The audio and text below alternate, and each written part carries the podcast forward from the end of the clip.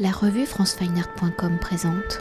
Armel Femela, vous êtes docteur en histoire de l'art, chercheur associé au Centre d'études supérieures de la Renaissance et vous êtes l'auteur du livre Léonard de Vinci, Animal, publié aux éditions Volard. Alors en cette année 2019 qui célèbre les 500 ans de la mort de Léonard de Vinci, le 2 mai 1519 à Amboise, de nombreuses expositions et de multiples ouvrages ont été consacrés à cet artiste total de la Renaissance où chaque étude recherche a pour volonté de montrer un aspect, une facette encore peu ou pas connue de Léonard de Vinci.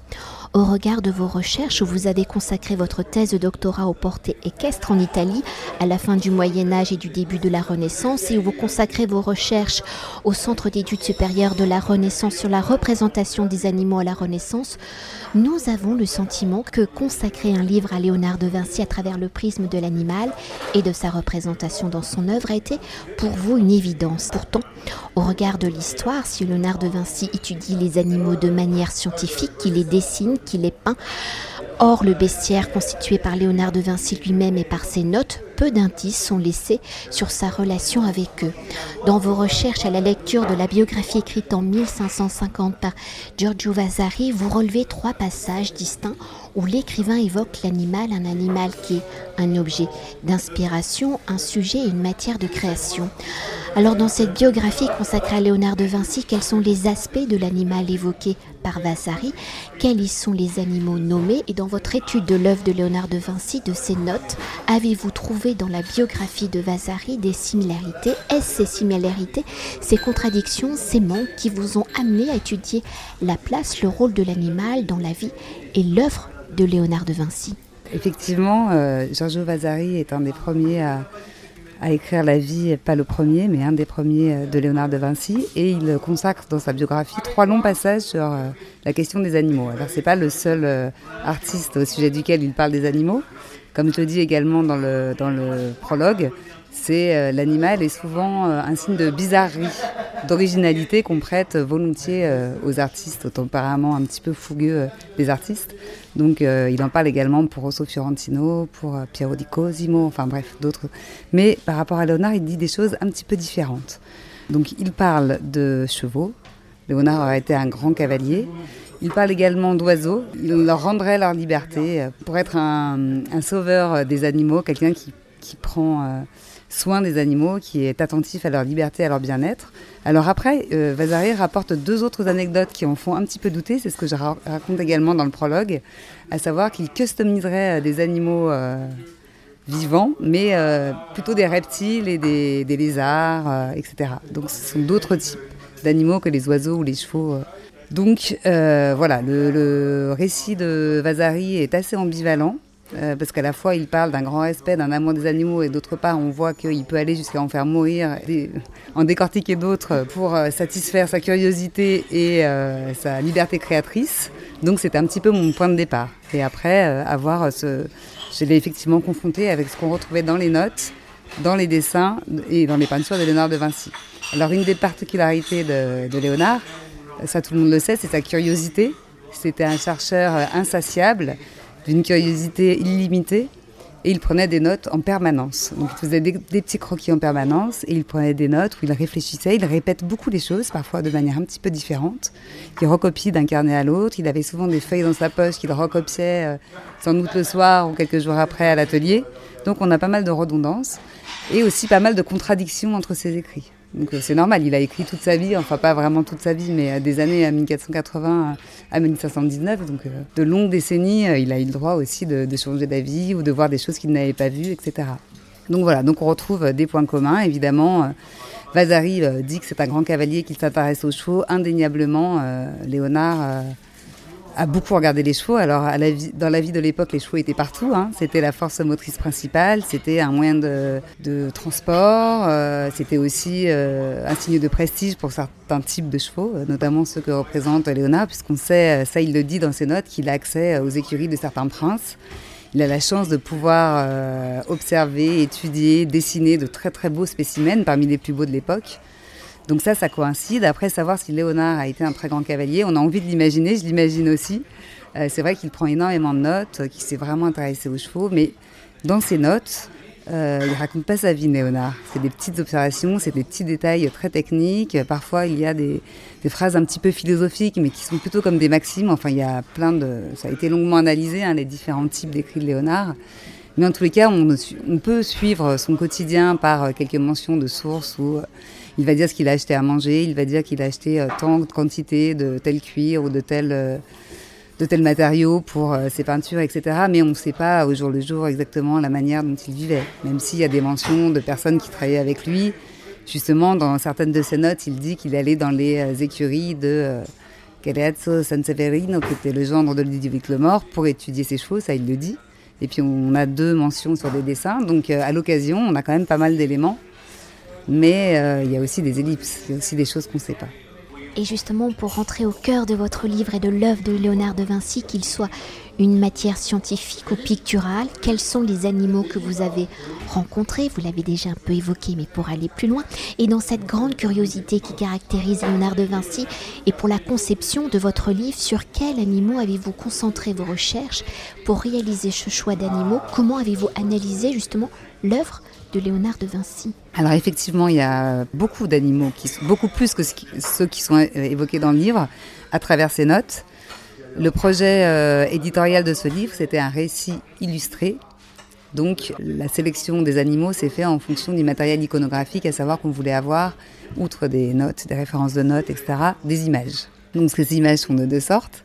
Quelques peintures, trois en l'occurrence, et puis beaucoup de dessins. Des dessins préparatoires, des dessins d'études, euh, études scientifiques ou études esthétiques de composition, à, certains, à certaines œuvres qui n'ont jamais été réalisées et à d'autres euh, dont on connaît la réalisation. Donc on commence notamment euh, avec l'histoire d'un chat, puisqu'il y a pas mal, toute une dizaine de dessins qui seraient des études pour des vierges à l'enfant au chat. Donc on commence par ça. On évoque également à l'occasion des chiens, puisqu'il a dessiné un certain nombre de chiens tant une tête euh, avec euh, des mesures de proportion que euh, différents chiens qu'on retrouve ça et là. Donc voilà, j'ai imaginé qu'il avait pu croiser des chiens dans sa vie aussi, au fil du récit. On a évidemment beaucoup de chevaux, hein, puisque comme je le disais, les chevaux font partie de la vie quotidienne, sont également un signe de prestige dans l'iconographie depuis fort longtemps.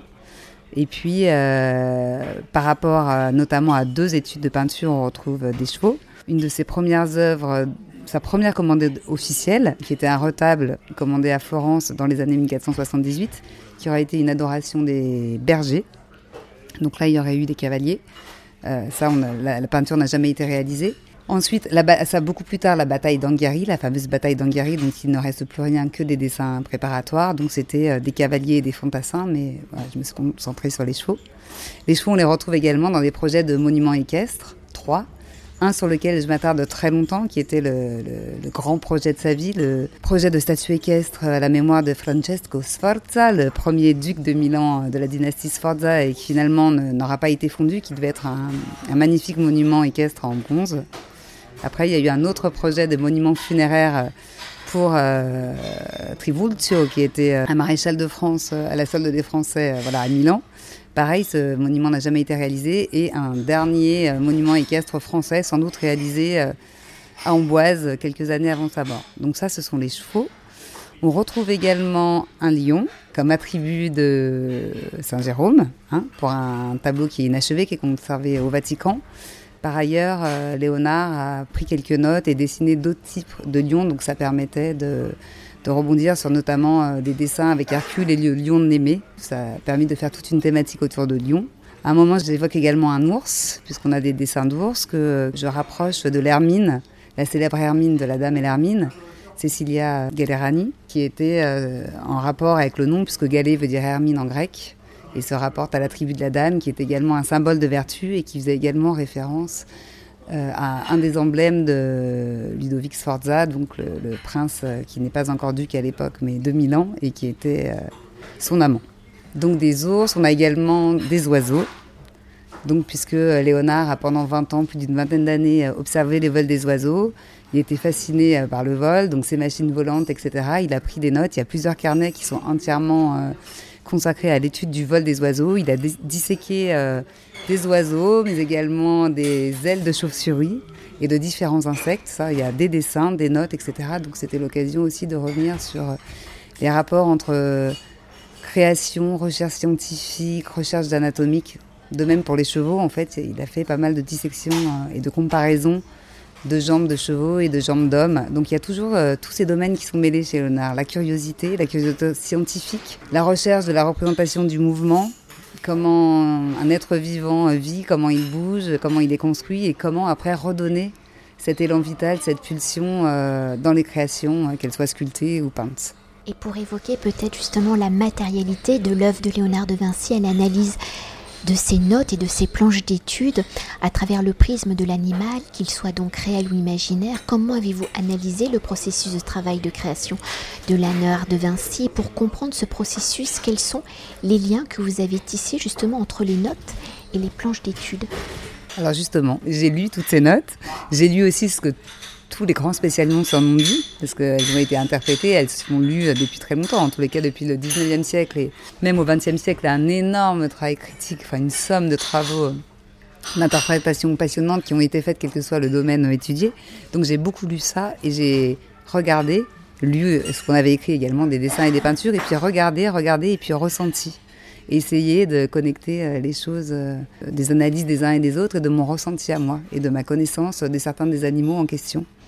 Voilà, c'est un mélange de, voilà, de recherche vraiment scientifique et de, de, perception, de ressenti. Justement, pour pouvoir raconter ce processus de création, si à travers l'analyse des planches d'études et des notes, la matière est historique, pour la décrire, pour combler les lacunes, vous avez dû créer un récit, un récit fictionnel. Alors pour pouvoir créer justement des connexions, des passerelles, un récit cohérent et réaliste, s'inscrivant dans le flux de l'histoire, de l'histoire de l'art, comment avez-vous interprété les éléments réalisés par la main de Léonard de Vinci pour mieux cerner vos recherches et le récit qui en découle, pouvez-vous peut-être nous décrire votre processus de travail à travers cette matière donnée par Léonard de Vinci? Comment y avez-vous mis l'animal en scène? Alors justement, euh, c'est ce que je disais, j'ai beaucoup lu, j'ai beaucoup lu et après j'ai regardé et j'ai essayé de, de créer des ponts entre les différentes images. Il y a énormément de... En fait, les sources, et notamment les notes de Léonard, donnent énormément de... matière. Il y en a beaucoup, beaucoup. Et pour raccrocher, effectivement, après, au regard des images, et connaissant moi-même bien un certain nombre d'animaux, c'est un sujet qui m'intéresse. Ce sont des, des, animaux que je peux, pour les chats, les chiens, les chevaux, euh, que je peux fréquenter dans la vie. Donc j'ai voulu euh, imaginer euh, des petites choses de la vie quotidienne qui me paraissent vraisemblables. Hein. Mais je le dis bien dans l'épilogue, c'est une proposition, c'est un exercice. J'affirme pas que ça a été comme ça, c'est pas le but. C'est juste incarner le récit et donner une, une touche aussi de, sensualité. Tous les sens sont convoqués. J'avais l'envie de proposer un récit euh, très vivant, très incarné, très multisensoriel. Donc après, euh, on a énormément de données. J'ai imaginé, il représente euh, par exemple des chats dans nombre d'études. On voit qu'il les connaît bien, qu'il les a observés. On a l'attitude exacte d'un chat qui se lèche quand il fait sa toilette, qui se roule, Pareil pour les chiens, etc. Donc j'ai imaginé, euh, je pense que c'est pas complètement fou, il y a abracadabrant qu'il avait pu avoir euh, des chats dans son entourage, il avait pu avoir des chiens. Et après, c'est vrai que, mais je le reconnais volontiers dans le prologue, que j'ai imaginé quelques petites choses comme ça, mais vraiment à partir de ses dessins, de ses peintures et de ce qu'elle m'inspirait, dont la manière dont il représentait les animaux, de me dire avec ceci, il a certainement euh, un regard, euh, tendresse, intéressé, etc. J'ai ressenti ça, donc voilà, je l'ai traduit à ma manière, mais euh, sans affirmer que ça s'est exactement passé comme ça. C'est pas vraiment la question en fait de vouloir euh, vraiment faire une enquête en disant c'était ci ou ça. C'est plus voir, c'est certain que les animaux étaient vraiment très présents dans sa vie, puisqu'il en parle sans arrêt, on le voit de la manière dont il les représente. donc voilà, c'était la manière de mettre en scène tout cela à travers les mots et peut-être pour évoquer le livre dans sa globalité qui est constitué de trois chapitres où vous suivez la chronologie de vie de Léonard de Vinci. Dans le choix des animaux, comment avez-vous construit justement l'ouvrage? Comment les chapitres se répondent-ils, succèdent-ils? Alors en fait, le propos euh, était de suivre un fil euh, chronologique biographique. Le premier chapitre, ce sont ses débuts euh, à Florence, où là, on va commencer par un récit qui concerne un chat, puisque en fait, euh, en 1478, au moment où il prend un petit peu son indépendance par rapport à son maître, Verrocchio, euh, il fait de nombreux dessins pour une madone à l'enfant avec un chat dans les bras, l'enfant a un chat dans les bras. Donc voilà, je parle d'œuvre qui n'a jamais existé, enfin on n'en a aucune trace en tous les cas. Ensuite on continue dans un deuxième sous-chapitre par des chevaux, un récit autour des chevaux par rapport à la première commande euh, officielle passée euh, par des moines florentins à Florence pour une étude euh, d'adoration des mages. Et enfin, on parle du déménagement vers Milan, où là, il emmène tous ses dessins d'animaux. Ensuite, le deuxième chapitre est consacré à la première période milanaise de, de Léonard. on commence avec un lion, donc le lion pour Saint Jérôme, qui est un grand retable qui lui a été euh, commandé euh, à la fin des années 1480 et qui n'a pas terminé. On passe ensuite à l'Hermine avec le fameux portrait de la favorite euh, de Ludovic Sforza. Ensuite, on reste avec les Sforza, avec le cheval, le cheval colossal, le Cavallo Grande, comme il l'appelle lui et, ses contemporains. ce projet de monument équestre pour Francesco Sforza qui nous occupe jusqu'à la fin du troisième chapitre, puisque ensuite Léonard part et ça va être une succession de, de déménagement à travers l'Italie. On se retrouve en Toscane, près de Florence, pour parler des oiseaux, puisqu'il a, en 1505, écrit tout un carnet sur le vol des oiseaux. Donc je raconte un petit peu cette histoire-là. Euh, nous sommes à Florence toujours pour parler de la bataille d'Anghiari et de tous ces euh, dessins de chevaux euh, en fureur. Voilà la fureur des chevaux dans une scène de bataille. Et puis euh, le dernier euh, sous-chapitre du dernier chapitre est consacré à l'agneau de la Sainte-Anne, donc euh, un, tableau, le tableau testament de Léonard qu'il peindra entre 1500 et jusqu'à sa mort. Et donc je prends l'histoire un petit peu au milieu pour parler de cet agneau qui représente le sacrifice du Christ. On achève dans un épilogue avec deux nouveaux types d'animaux. Là, Léonard est en France, c'est la fin de sa vie. On parle d'un lion automate qu'il aurait créé pour une entrée impériale euh, de François Ier à Lyon. Et puis on retrouve François Ier dans une dernière scène.